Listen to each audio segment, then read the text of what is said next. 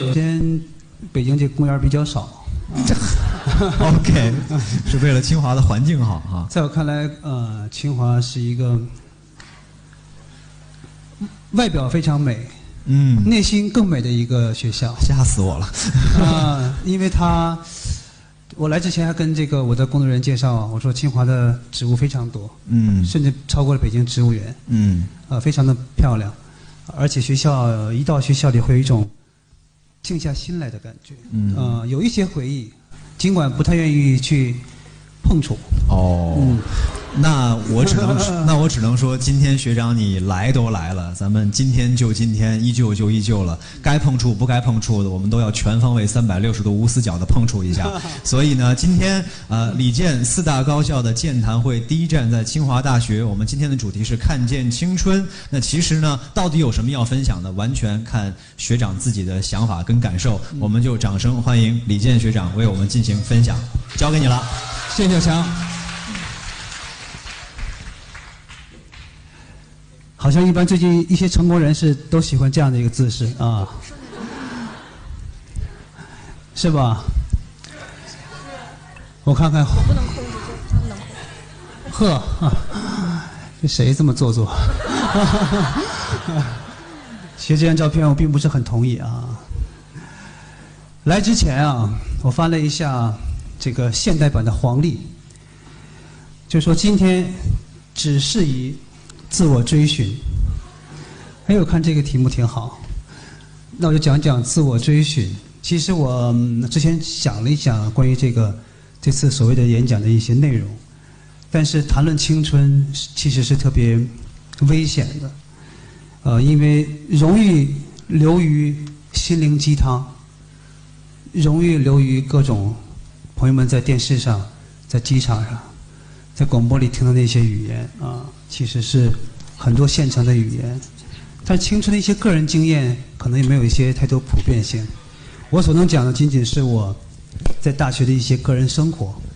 呃，其实还有一种比较危险的情况，就是谈论青春容易引起误会。一般青春已逝的人才容易谈论青春，可是我还没有啊。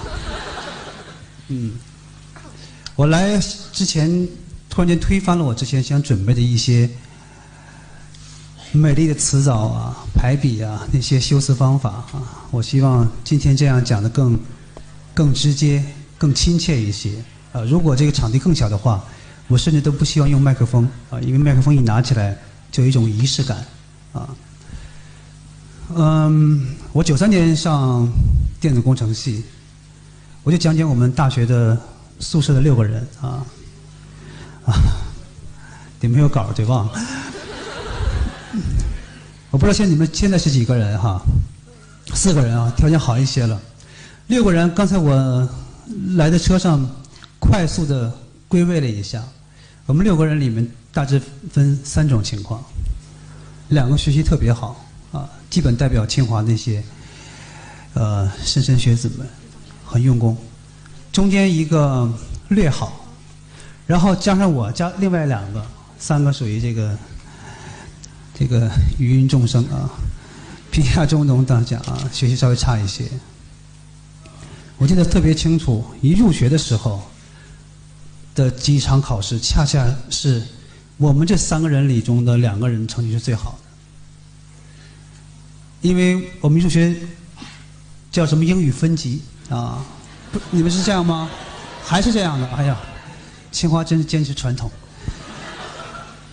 当时最好的 不允许考四级，因为你考四级就毕业了嘛，不允许，最高就是三级。啊、然后我们我考的是二级。那么这个同学，当所有人都在谈论这次呃入学考试的题目非常难的时候，他却说，这个阅读理解的文章很有文采写的。他似乎看到了一些谁谁的痕迹，当时我都不知道这个英文作家的名字，当时我们很惊讶啊。然后他迅速的，好像是很精通英语。当时我记得是北京的，好像第第十名吧，北京市高考也算非常非常棒的。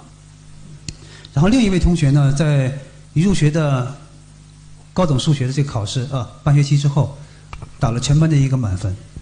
呃，很厉害。但是两年以后，我们仨就在一起了。其实就分化的很厉害。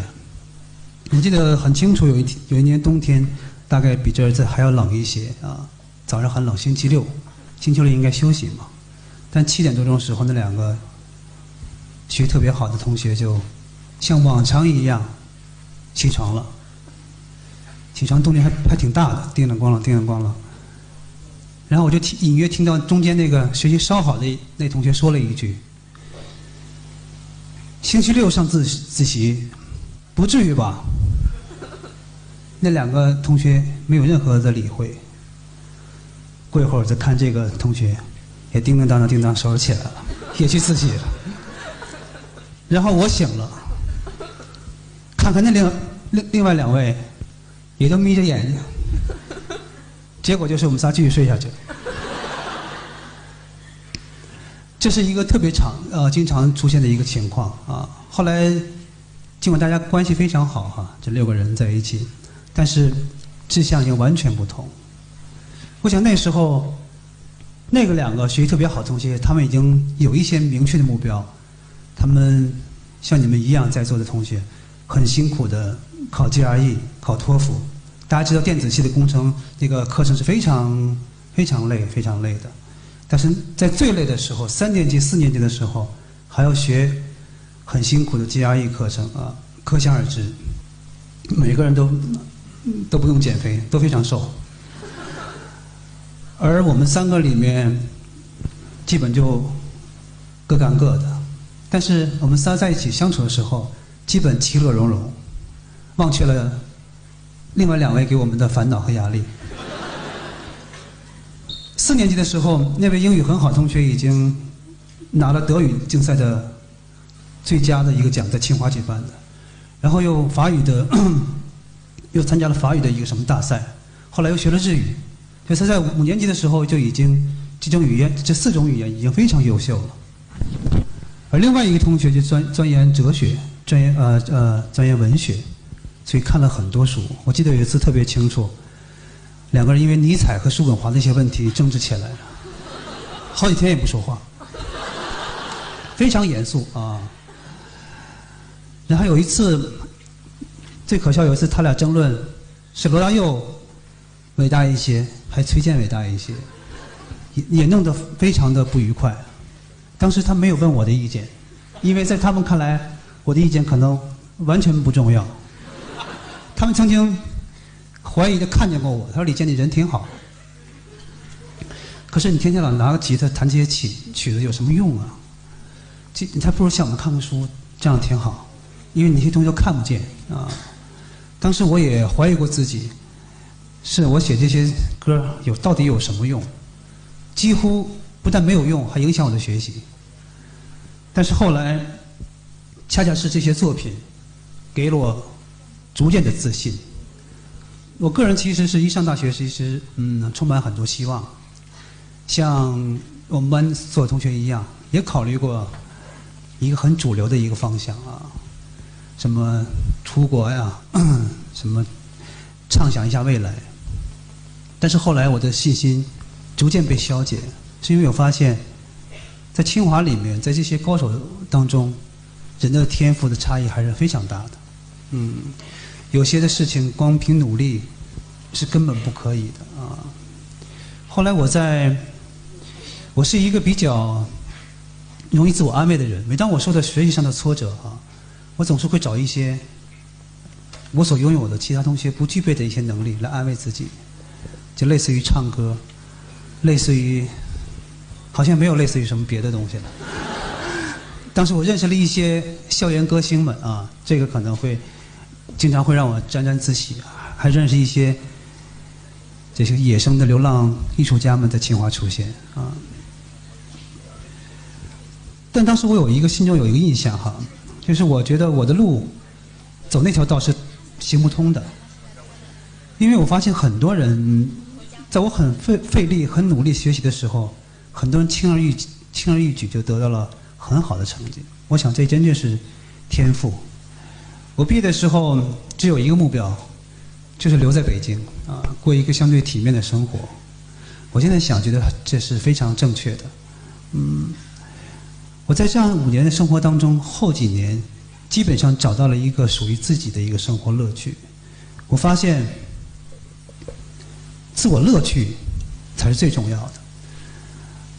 这几年来，我经常会接到一些清华校友或者说学长的一些电话，在做什么？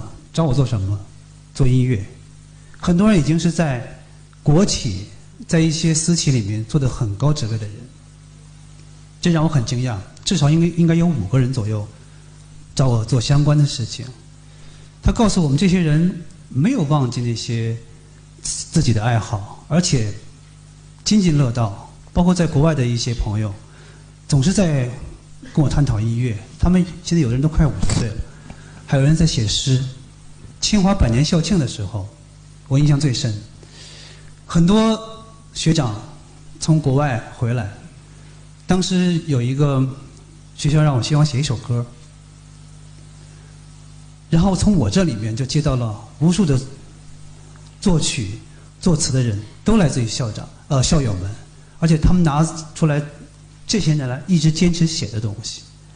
后来我们聚会了一下，当谈论自己作品的时候，我感到那种真正的释怀和开心，真正的大家那种融洽，跟学校一样。我想这就是拥有自己乐趣的一个原因。我毕业的时候。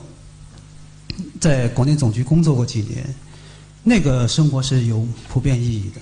从一个人们充满期待的一个清华学子，到一个工作岗位，成为一个最开始的，或者说是最底层的人开始做起，那时候会有很多苦闷，但这个苦闷基本被我那些长期在学校培养出的爱好所消解掉。比如说，在学校里喜欢什么？学校里面喜欢弹琴，喜欢锻炼身体。其实这些看似无关紧要的事情，真正消解了我苦闷的生活。包括后来当歌手，一段所谓的沉默的时期。那段时期，其实支撑我的还是这些生活的小乐趣。我可能来自一些工作的压力，瞬间就被一些。乐趣带给我的小小的快乐，这所消解，这是对我来讲是非常重要的。我曾经说过，身处困境，没有意识到困境，这是一件非常幸运，也是一件非常需要智慧的事情。当时我在那段所谓的沉默期，六七年、七八年当中，很多人我也感觉到为我担忧。来自家里的，来自朋友的，包括清华学长的，但是我恰恰拥有了一个自我安慰的方法，拥有了一些长期的乐趣，完全消解了我所谓那些巨大的压力，依然过得很好。如果没有那些消解我压力的那些乐趣，你可能很难沉下心来写一首歌。这个影响可能会对于歌手来讲是致命的。当你无法安稳的沉静下来写一首歌的时候，你的所谓的事业基本是停滞不前的。其实还是需要一个很纯粹、很专注的。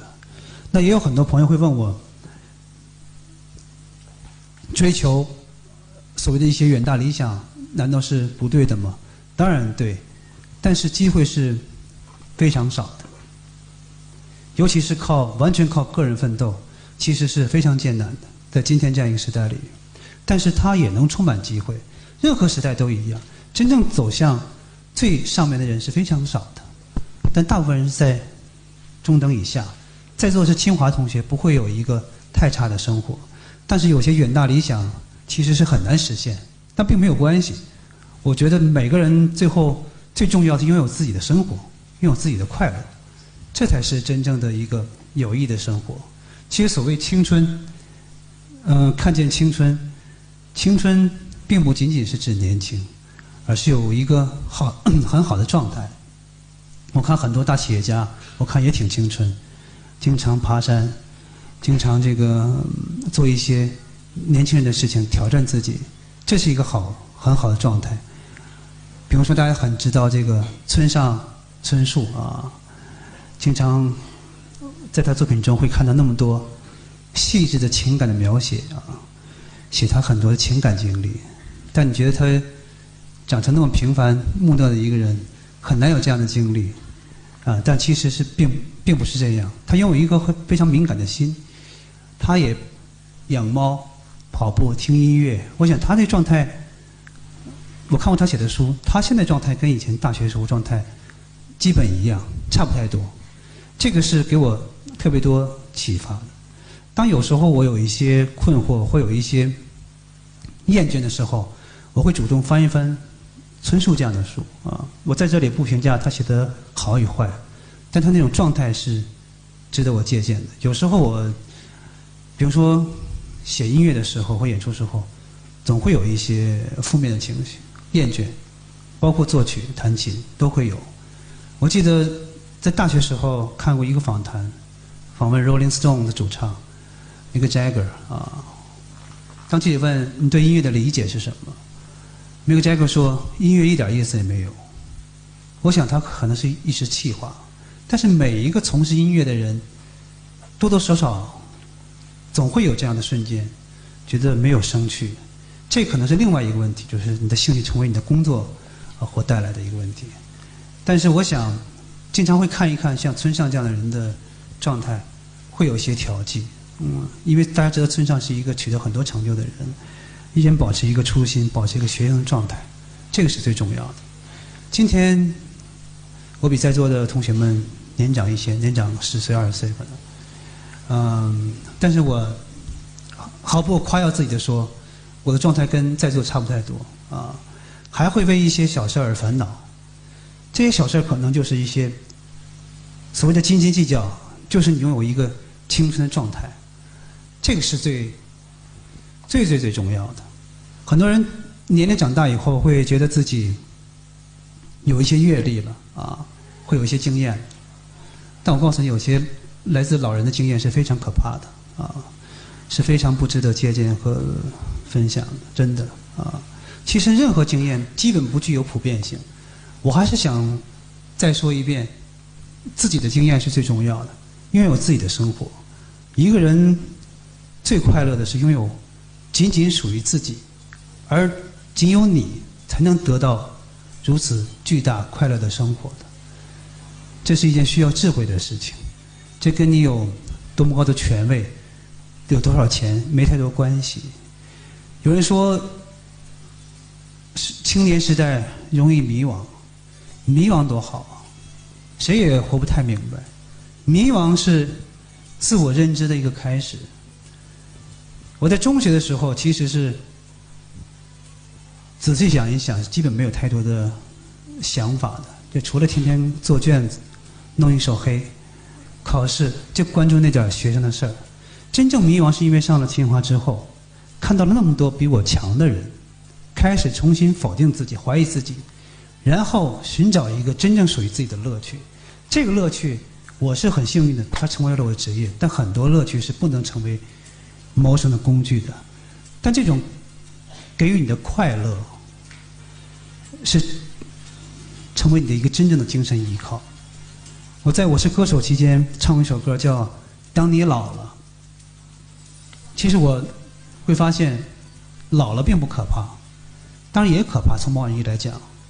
但真正让你感到有一些踏实、有些充实的，还是你那些爱好。其实老无所依，在我看来更可怕，就是精神上、心灵上没有什么真正的热爱和依靠。有时候我看那些下棋的、唱戏的，嗯，或者一些有这斗蛐蛐啊，这些好，这个爱好好坏不说哈，但他从中得那么大乐趣。这个是非常值得借鉴的，因为从事任何行业都不应该愁眉苦脸。工作给人鱼的快乐没有那么普遍，从工作中得到快乐的人是没有那么多的。严格来讲啊，我去硅谷去了很多趟，据说家中的附近有将近一万毕业生、清华学生，啊，大部分从工作中得到乐趣是非常少的。当谈论自己爱好，我记得清华上次在硅谷他们踢球。那个乐趣他们多少年也不变，每周必须踢球、聚会，那个我觉得状态是他们最最开心的状态。嗯，所以我想分享的就是一些我个人的体会，不要小瞧那些乐趣，真正的看重他们，培养他们，殊途同归。有时候我们看到一个顶峰，看一个顶点，大家都知道啊，不每个道路在通向这个顶点，但其实不是。这些路你根本看不到尽头，有些可能到一定阶段、一定高度就开始你走我的路，我走你的路，真就是这样。以前那些说一个人出息呀、好坏呀、一个人怎么怎么样，当然也重要，但我更想说的是，拥有自己快乐无比的生活。比什么都重要，在任何时代，强调自我价值、实现自我愿望，这是应该值得尊重的。今天这样一个时代里面，来自外界的干扰很多，烦恼特别多，但是快乐是稀缺的。真正的智慧，并非来自于工作上、成就上，真正智慧是来自于生活，来自于自我的生活。生活艺术家是真正的艺术家，甚至超越那些 所谓的艺术家。很多艺术家们作品卓越，生活惨淡，一塌糊涂啊。但还有一些看似普通的人，把自己的生活经营的非常好，非常的津津乐道。这样的人是我羡慕，而且我是希望做这样生活的人。所以，因为我一个好的乐趣，好的爱好。自己认可的生活的时候，即使你身陷困境，甚至身陷囹圄，都会减轻很多很多。我这些年来也看过一些成功人士们，成功人士们焦虑非常多，他们的烦恼比他们的钱还要多，真是这样。所以每个人的一生都是很短暂。我越来越看重自己那些乐趣，呃，尽量的把它培养成。获得更大的乐趣，乐趣是需要经营和投入的，所以它给予你的重量、质量是不一样的。我是一个歌手，我的乐趣，比方说，我有一些小小的奖励自己的办法和让我对自我生活的重燃的一些方法。我最近订了一把吉他，是非常好的琴，但是我看不见。它需要很久才能到，所以这段时间基本支撑我的就是这一个小小的盼望。当我演出累了或者是有一些烦恼的时候，我会想一想，再过一些日子那把琴就会到了，我就会施展很多。你可以说这是孩子气，但是这些年来我基本就靠这些 小恩小小惠们就过了。我曾经在一个寒冷的四合院住了五年。我受够了北京的冬天，因为它虽然没有哈尔滨我们的老家冬天那么冷，但是那种冷经常会让你感到感到没有那么善意。在我居住平房的时候，但是我这些很多的生活的小恩小惠会化解很多。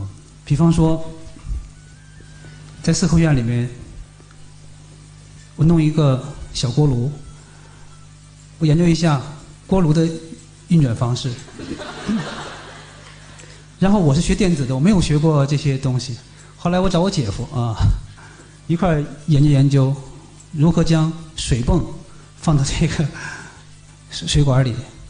这些东西看似无聊，但当它真正的热起来的时候，那种知足会让我好很多。在最冷的时候。我常常写一些抗拒寒冷的歌曲。我写过一首歌叫《温暖》，多年以后，总有问我为什么写这首歌。非常简单，因为我住的太冷了。还好当时我这个年轻，身体非常好，没得肾炎啊。就是这样。比如那时候流行韩国电影，我当时买了很多这个 VCD 啊，现在看来都是盗版的。但那些电影给了我很多灵感，也让我宽慰了很多。大。概类似于这样的事情，来自生活细节的，来自精神上的小巧恩惠，甚至来自于畅想。我上学的时候说过一句话，说我现在兜里的钱要是像我的时间那么多，该有多好。当当时我记得特清楚，我我跟卢庚戌在一起弹琴，卢尔斯问我说：“李健，你有钱以后想干什么？”但是我们都很穷啊。我说我有钱，我想去秀水买衣服去，去新街口，我买高领毛衣，还要买皮靴啊。因为当时在我的邻居们，他们建筑系的同学很有钱，他们都穿的非常体面，骑山地车，穿高领毛衣，啊，当时他们告诉我就在秀水买的。当时我经常幻想一些啊，如果有钱了，我不但买这些，我还要我要买 CD 机，我不能老听磁带，我要我要听 CD。当时这些就是这些小恩小惠，呃，这些幻想给我很多快乐。这些说起来哈哈一笑，看似无聊，但当时真是我是非常严肃的告诉卢庚戌。后来逐渐了，有一些名，有一些呃所谓的听友听众的时候，我也幻想过有一天能够在北展、在工体，呃开演唱会。后来这些小小的愿望，比如说当时我大学时候喜欢郑钧，我当时想有一天我要是能够跟郑钧聊天就好了，我能够唱一首歌给郑钧听。但是后来这些逐渐实现这些小愿望的时候，无疑丰满了、充盈了我的人生。有幻想，有一些小小的幻想，当它实现的时候，那就是生活的馈赠。我觉得这些所谓的生活的馈赠和呃礼物，比那些远大理想更重要。当一个人说他活得很快乐的时候，这个人才是真正拥有智慧的人，而不一定是真正拥有那些权利。当然了，如果你拥有很多权利，所谓的人们说事业有成，拥有一些显赫的地位，但你同时又能把自己的生活过得很好，而且能活得很长，那就更好了。但这样人非常少，所以大部分人都不是这样的人。但是，做自己快乐的人，发展自己的小爱好，从中得到更多乐趣，这样的人我们是可以做到的。青春是什么？青春不就是发现这些小的乐趣，拥有这些乐趣，寻真正寻找自我的一个过程。我今年已经四十一岁了，我还赖在青春里不走，因为青春给我的更多的就是。只有在青春状态中才能体会的乐趣，看似无聊，看似小之又小，但它真的很重要。谢谢同学们。我在下面也听得非常的入迷，因为什么叫看见青春？其实所谓的青春，它也许无聊，也许有趣，但那都是个人经历。但是有一点是肯定的，青春特别的吸引人，不管是自己的青春还是别人的青春，总是想让大家去更多的发现、探索。对，来之前，三联生活周刊的主编朱伟老师啊给我发信息，说我谈论青春这一主题是非常好的主题。嗯啊，他说了一句话很对，每个人的青春是纯色的，它可能是纯绿色的、嗯纯蓝色的、嗯什么纯白色、纯黑色，哦因人而异，跟每个人性格有关啊。嗯但是它终究是纯色的，这点是最重要的。嗯嗯。嗯，也就是说，当他不再那么纯色的时候，可能就是慢慢的，他进入到人生的另外一个阶段的时候。我希望保持纯色的时间更久。啊、所谓的纯色就是纯粹对，啊、有一颗赤子之心。嗯，这个说说是简单，其实是特别难。没错。嗯，纯粹的绿色，什么都是绿色的。希望大家什么颜色都行，千万不是绿色就行哈。那个，我们拿凳子坐下好好聊吧，好不好？然后那个，我们下面呢，其实是到了我们现场的各位学弟学妹有问题要问学长的时候了。小强，咱俩的个儿都不太高，我发现那个椅子有点高。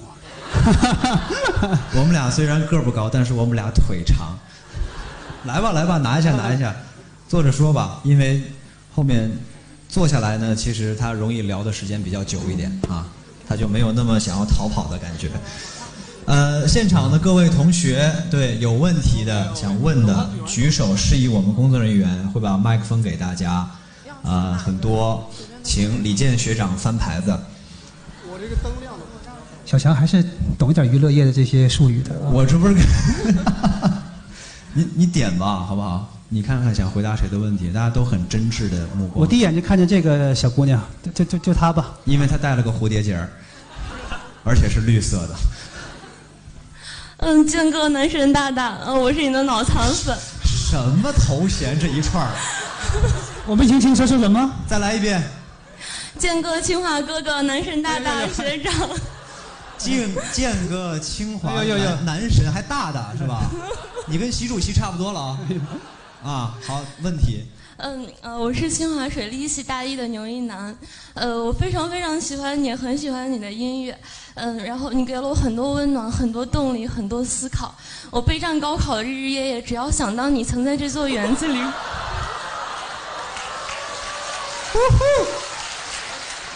大概意思就是能考上清华都是因为你。真的真的。也谢谢你给我这么多名称，谢谢。然后，呃，男神大大，今生我做不成你的小贝壳了，怎么办呀？他说什么？他说他做不成你的小贝壳了，怎么办啊？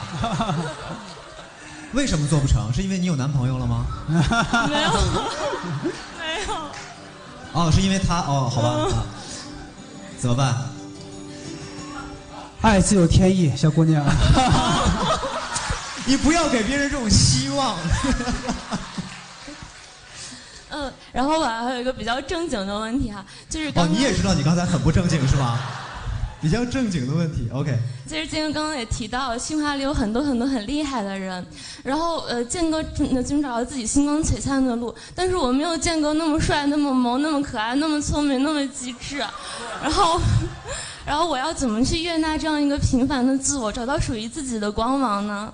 你一定会找到一个比我帅、比我好很多男朋友的，这是我可以确定的。嗯 嗯，谢谢男神大大。因为你这几句话就已经这个说的我心花怒放了。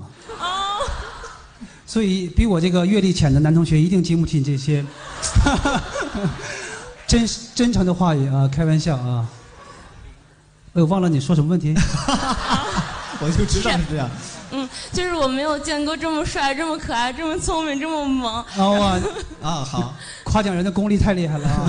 这不是个问题，你基本是在表达如何夸奖我啊。就是我要怎么悦纳这样一个平凡的自我，活出自己的光芒呢？我在大学的时候说心里话，你你也不会喜欢我。如果咱俩同岁的时候，肯定会的。啊，不会的啊。会的，会的。咱别犟嘴行吗？哦一切听男神的。我跟你讲，我上学的时候，清华那些帅哥多了去了，我们班四大帅哥我都排，都排排第五去了，知道吗？不可能。今天你所看到的都都是这个端端的特技啊，来自化妆啊，来自灯光音响啊。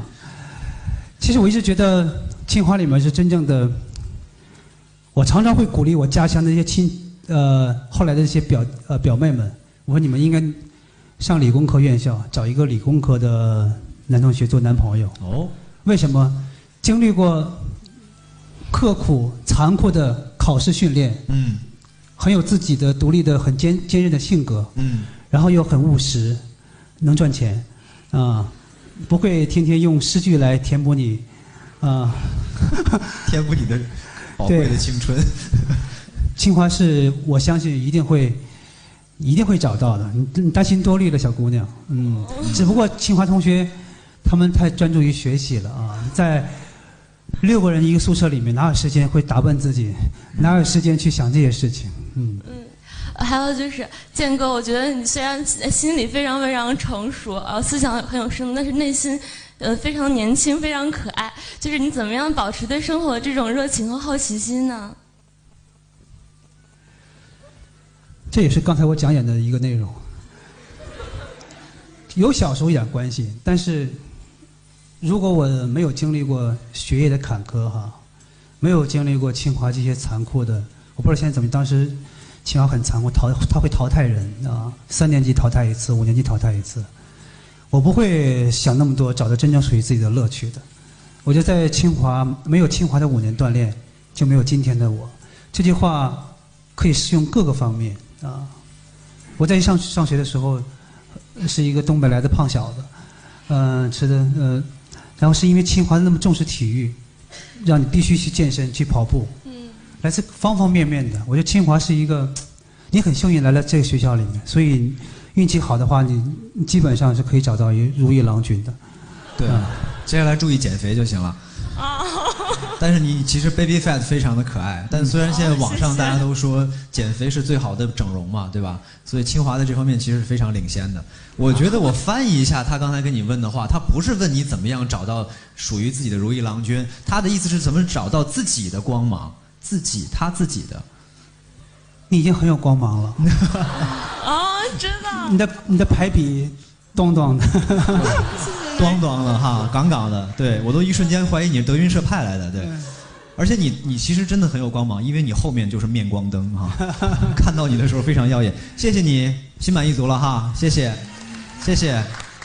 小姑娘一看就是那些嗯这种状态、表情，你的让我似曾相识，仿佛让我看到了我我们那年那个年代的同学们，嗯差不太多。哦，好的，小强你找吧，咱俩一人一个。我怕挨打。咱我一人好，那我来，我来，我来，我我，好，我们照顾一下这边的。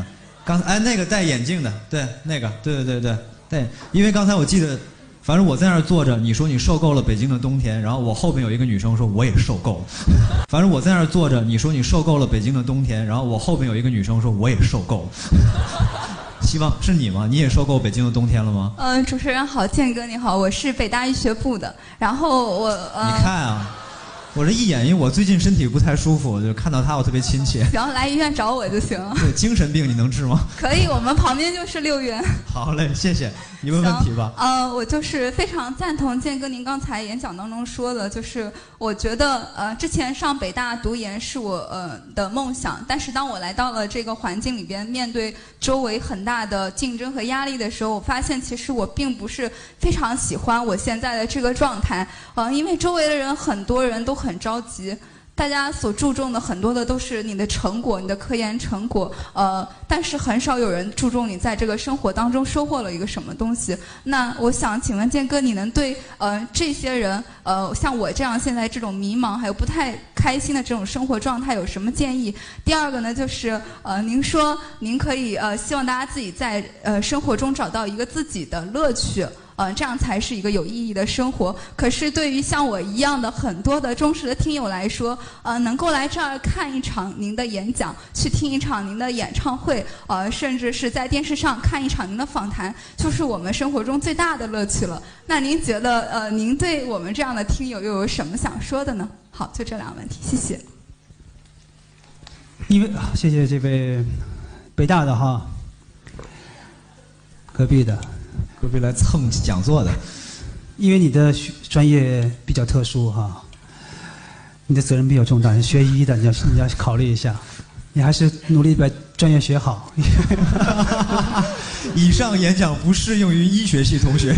对，如果听医学就一定要非常的小心啊，一定要很认真。嗯、如果你的快乐、你的生活乐趣有一部分或一小部分或仅仅有一两次来自于我，那是我莫大的快乐啊！我真是觉得自己功德无量了啊！这也是我为什么这么这么多年没有信教的一个原因，对啊。嗯，其实我跟听友的关系，嗯，有点像家人，也像朋友。这么多年来，啊，一路相随，啊，你可能是可能后加入的，因为你年龄比较小，啊，嗯，对于你们来讲，我特别希望热爱音乐的人能够从音乐中得到乐趣，呃，因为如果热爱音乐的话，你可能得到乐趣的类型和快感完全不一样。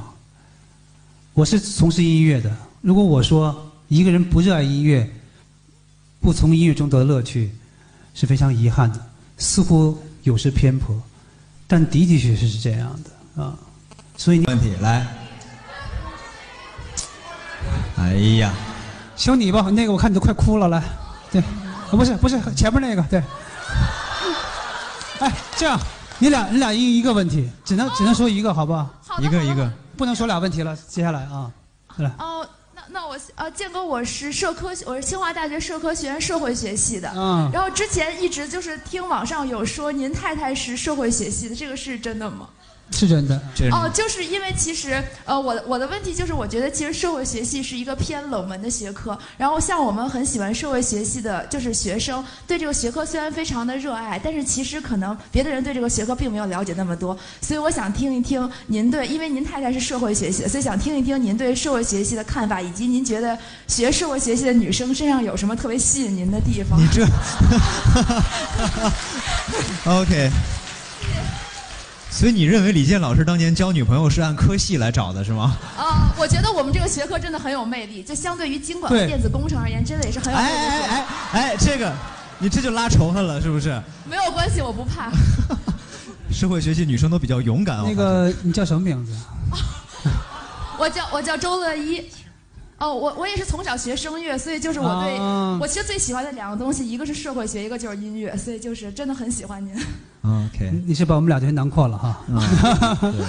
谢谢坐坐坐。是我严格来讲啊，社会学现在还不是一门显学。对，这是客观存在的一个事实啊，但它非常重要。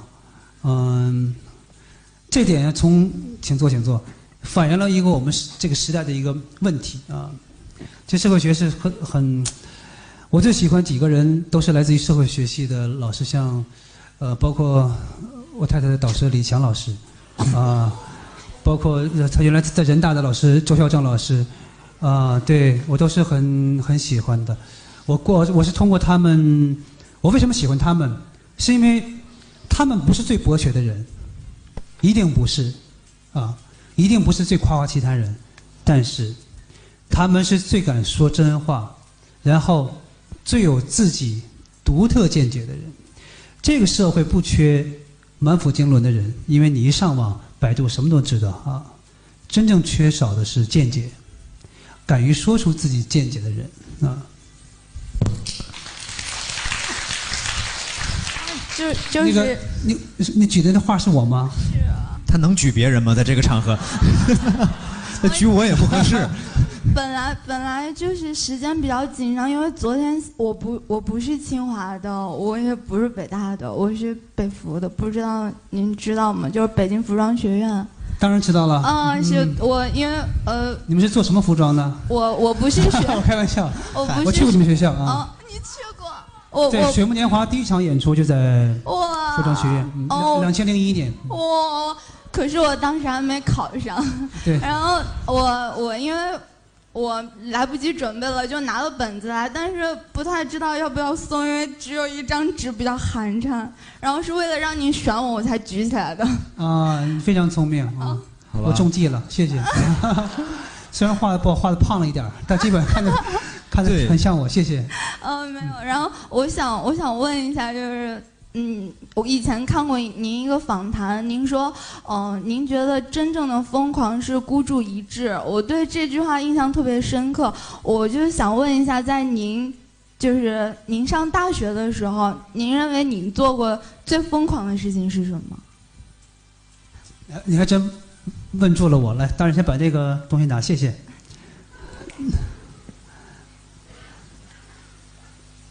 我大学里面做疯狂的事情乏善可陈，没有什么疯狂的事情，嗯、但是我做过一件看似，请坐，请坐，看似疯狂，就是在我我在国家单位的时候，看似前途比较好的时候，离开了那个体制内，啊，这是一件在我的家乡，在我东北的老家里面看似非常疯狂的一件事情。当时我记得在那个年代的时候，两千两千年的时候，我的一月工资就四千块钱，算比较多了。所以当时他们觉得我会有很很好的一个稳定的工作，这个对他们来讲是很疯狂的。嗯。但是有些时候疯狂，我还另外插一句话哈、通常人们会讲年轻人要经历一些风雨啊这些事情，但我个人希望年轻人尽量不要经历风雨，安安稳稳的过一生，是是更美好的一件事情。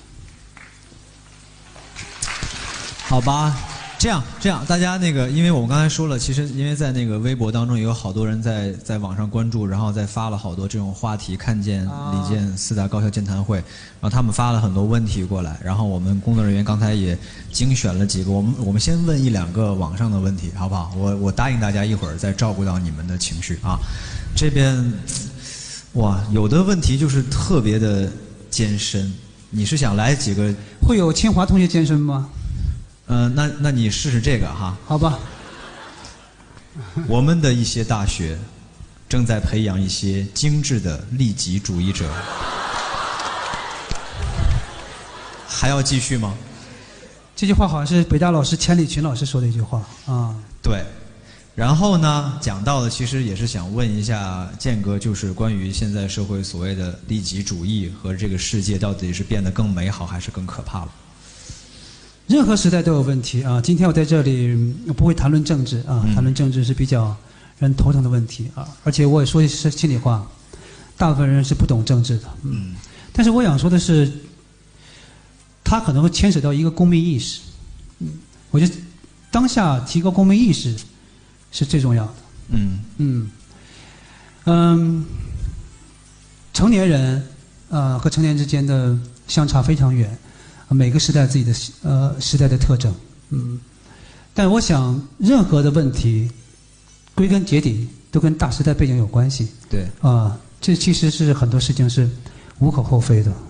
我只举一个例子，就是我今年去瑞典的时候，他们的生活的态度，然后他们的一些行为方式，让我看到了一些，嗯，不能说榜样，看到了一些希望啊、我觉得他们的很多做法是值得借鉴的啊、嗯所以在这样一个时代里面，提高公民的这种公民性、公民素质可能更重要。嗯嗯，对，当然他说这是一个现现在一个极大的问题啊，来自社会压力特别多啊，所以人可能很很难改变社会在短短期间之内，但是可以改变自己的生活。嗯当每个人都拥有自己做一小小小的改变，那可能大的推动力就会促成很多大的事件。嗯嗯，大时代这件事情，刚才你提到的，刚好有网上的这一位，他其实也提到，就是感觉建哥，你们那个年代呢，很多青年的身上是浪漫主义和理想主义色，是你问的是吗？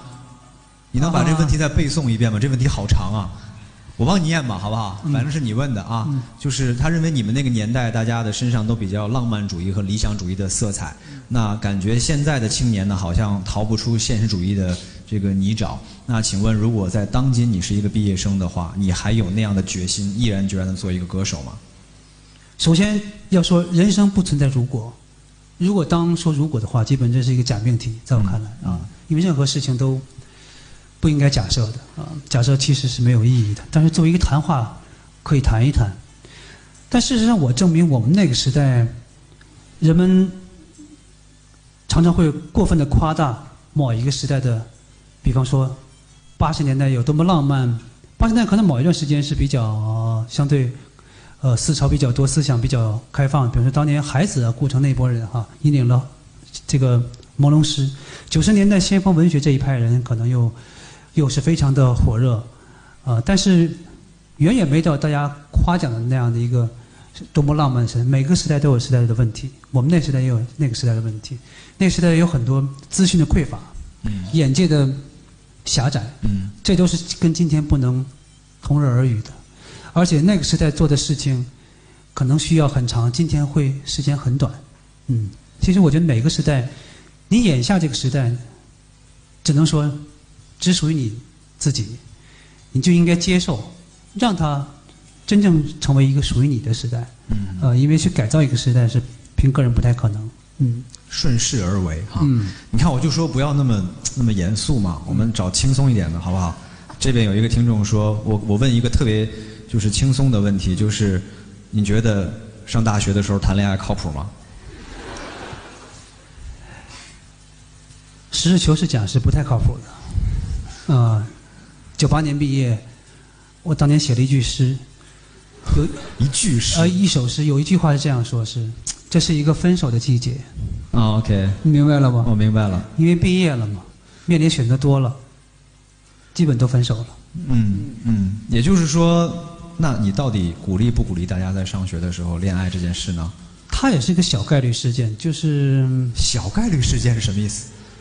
就是人们喜欢有结果的事情，嗯，仿佛说你一旦谈恋爱就能够修成正果，似乎只有这样才是恋爱的意义。嗯，但很多事并不这样。如果你当然遇到自己心仪的人，那是件美好的事情。我总觉得大学里谈恋爱是非常幸福、非常美妙的事情啊、嗯而且如果没有谈恋爱的话，是比较遗憾的啊、但是清华，我们那时候嗯当然没有今天在座的这么好了，那个男女比例这么相对好一些，所以好一些了吗？好一好多了。哦，OK，所以那个时候还是很很缺憾的。